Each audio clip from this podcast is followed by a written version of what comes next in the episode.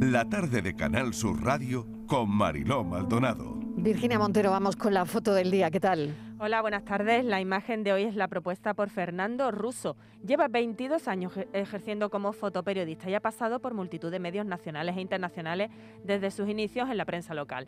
En la actualidad publica sus trabajos en su mayoría de marcado carácter social en los principales medios nacionales como El País Semanal, El Español, El Confidencial, El Economista o Yahoo, entre otros.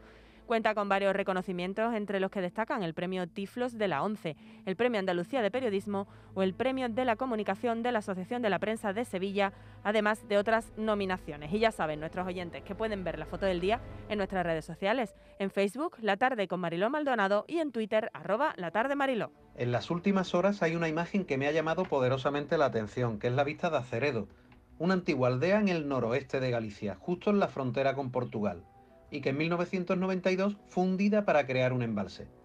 Estamos acostumbrados a que el fotoperiodismo muestre mucha acción y en estos días de sequía este tipo de imagen, mucho más reflexiva, nos hace darnos cuenta del grave problema que se nos viene encima con la falta de agua.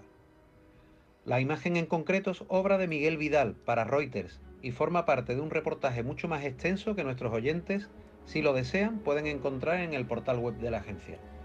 Pues seguimos con ese bloqueo anticiclónico que provoca la ausencia que estamos viviendo de lluvias, además de esa fuerte oscilación térmica, porque ahora mismo tenemos más de 20 grados aquí en la Costa del Sol.